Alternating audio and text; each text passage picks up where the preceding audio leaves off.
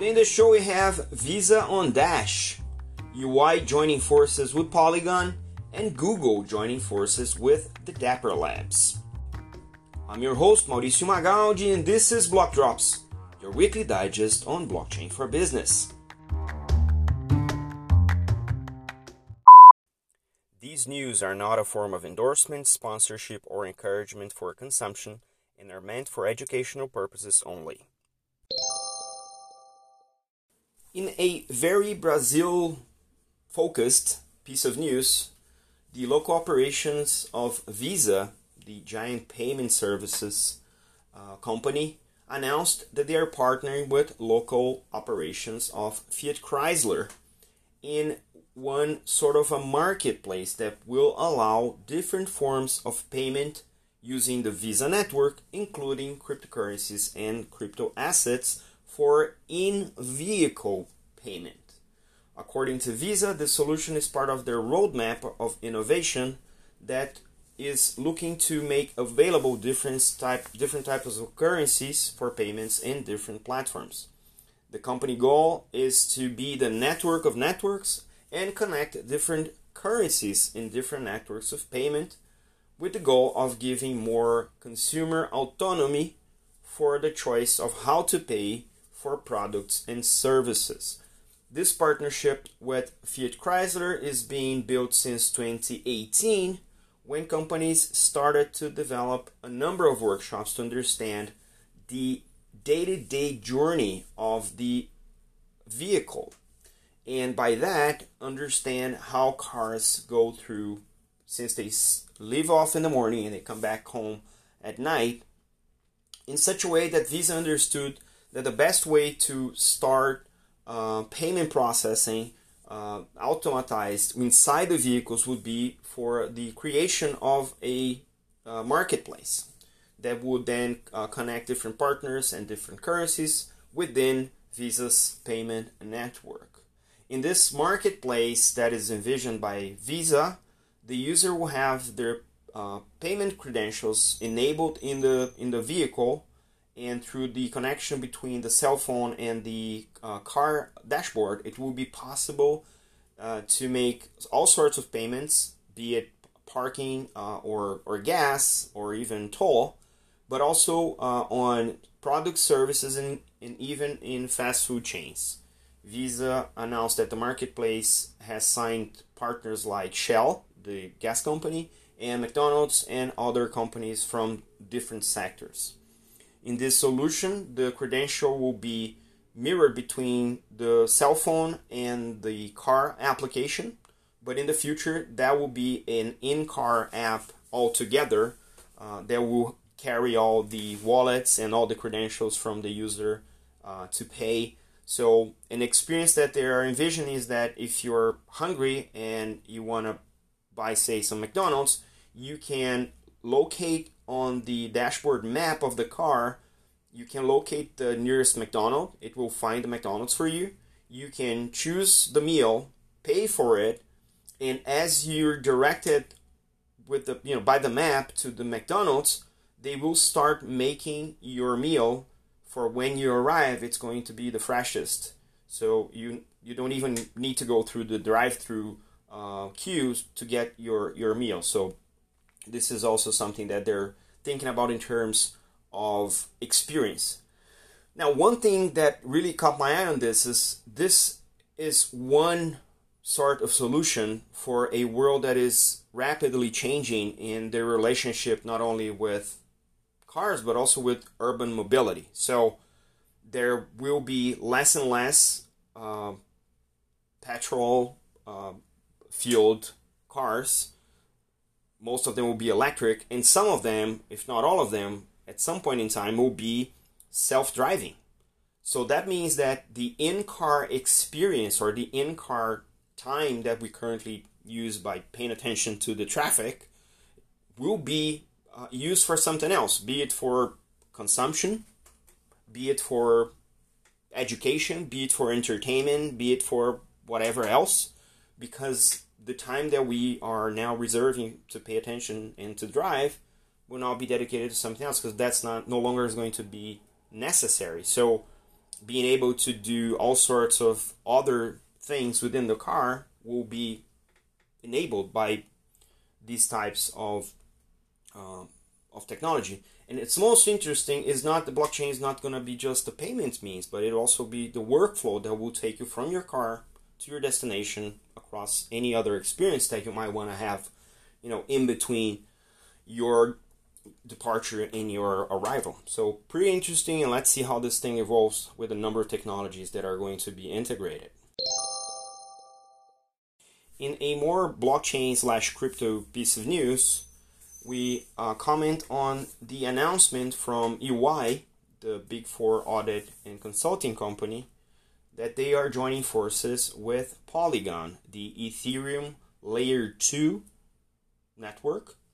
and they will allow the EY enterprise solutions to be available, to be made available on Polygon, which is um, a rather interesting piece of news because that includes OpsChain, the EY um, solution for traceability, and EY Blockchain Analyzer, the audit uh, tool for uh, blockchain transactions. And those will be available in Polygon, which has uh, become known for the scalability and a cheaper transaction cost if compared with the main mainnet in Ethereum. The emphasis on this partnership will be in enterprise clients because that's where EY has been um, pitching all along. They have a very strong thesis that public blockchains can be and will be used by the enterprise clients with layers of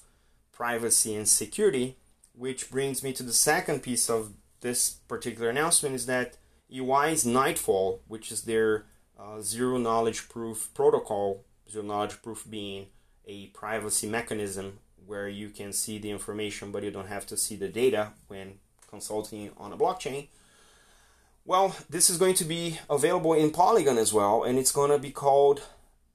Polygon Nightfall. That means that now solutions that are developed on Polygon will be able to use the ZKP capabilities of Nightfall as part of their um, overall architecture, which means that not only enterprises will be able to use Polygon, but they will also be able to use Polygon at a cheaper, blockchain at a cheaper uh, cost for running on Polygon, more scalable because it's a level 2, and also with the same characteristics of a Nightfall, say, mainnet Ethereum solution that EY has been uh, also working on. Uh, that is super interesting because that means that uh, when cost is prohibitive, enterprises tend to shy away because variable cost is something that uh, enterprises are not a big fan of.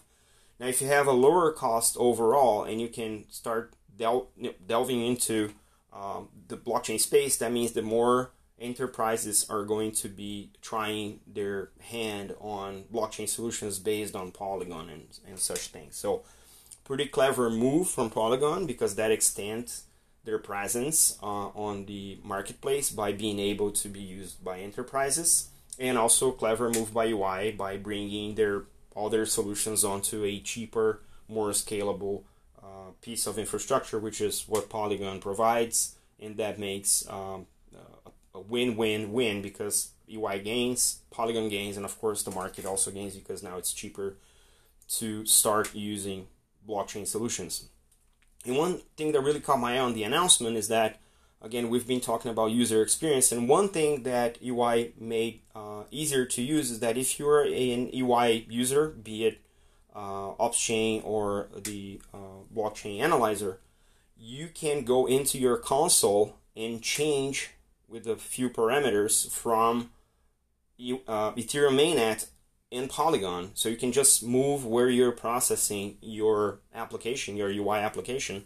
from uh, Ethereum's mainnet and Polygon, which you know it's user experience is, is has to be all the rage because that's the only way we're going to see widespread adoption of blockchain solutions. And by doing that on the very sort of setup or behind, you know, under the hood, behind the scenes type thing, make makes it even easier for companies to actually start using this new uh, configuration of OpsChain and the analyzer by using that on top of Polygon by just a few parameters. So yeah, way to go, right? So it's interesting that uh, this uh, also is also uh, something that sort of honors what uh, Paul Brody uh, told us when we interviewed him on the Block Talks. If you haven't listened to that particular piece of interview, I would highly recommend because it was a great conversation, and we're now seeing all of that in practice with these uh, recent announcements. And back to our NFT news desk. What we have this week is the announcement of Google, who's joining forces with blockchain provider Dapper Labs, and they will support new Web 3.0 products and services, including Dapper Labs' most famous product, which is the NFT marketplace. Dapper Labs, and we've reported on Dapper Labs multiple times before, is the creator of CryptoKitties and also the provider of services for NBA Top Shots, two of the most popular uh, NFT marketplaces uh, currently, and two of those that made NFT all the hype that we see today. The blockchain uh, that Dapper Labs provide is called Flow, which also has its own native token, also called Flow. In the deal, uh, Google will serve as this sort of a network operator for the blockchain. It will provide scalable infrastructure that will power the entire NFT e- ecosystem for both the NFTs and also games and applications. According to Janet Kennedy, VP of Google Cloud North America, uh, this multi year partnership will help Dapper expand its operations through scalable and secure infrastructure that is to be provided by Google. Google also has made uh, very uh, much easier for developers to integrate with the software, and of course, that gives them uh, an additional incentive to choose Google Cloud uh, in you know instead of other competitors such as Amazon and, and other providers according to CEO uh, Roham Gharegozlou, I hope I said this right, they confirmed the partnership uh, and welcomed Google to the Flow blockchain on a tweet, which is very fitting for this uh, announcement. Dapper Flow uh, is one of the most utilized blockchains on NFT and has generated only for NBA Top Shots more than 230 million in sales and that figure has already tripled to 680 million according to Forbes overall. This is only for NBA Top Shot, right? So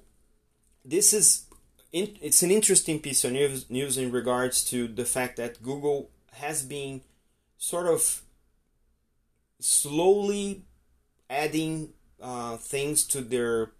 blockchain presence. We've reported on a, maybe one or two other cases, but this is a big partnership because with the whole NFT craze that we have been witnessing in the recent months, that means that now Google is here to stay in the space.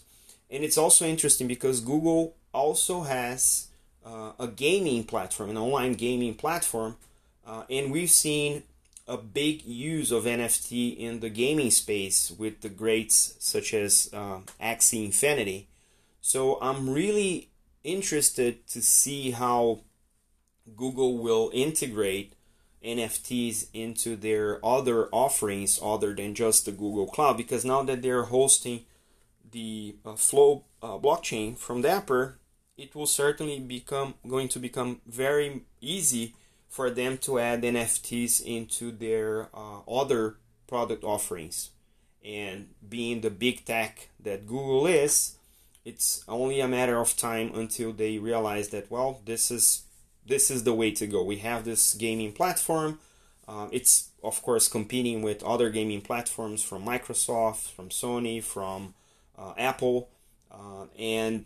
having a sort of in-house NFT platform to go with it uh, might be something um, that is really relevant for the business.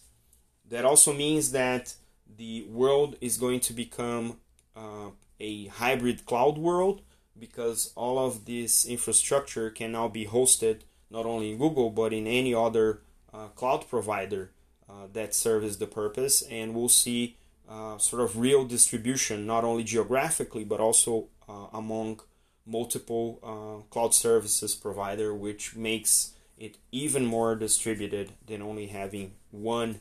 uh, provider to host your blockchain. So that adds that adds security, that adds that adds resilience, and we'll see how that also adds to the business use cases.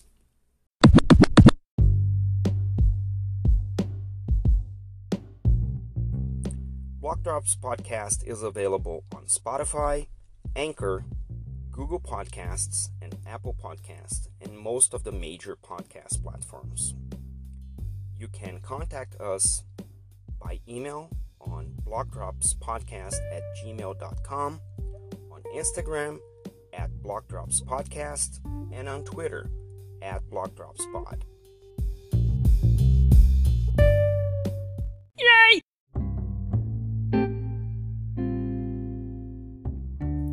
Shoutouts today to João Guilherme Lira, Paul Brody, and Dan Stefanis who provided the links you will find in today's episode notes. This is all for today. See you next time. Ciao.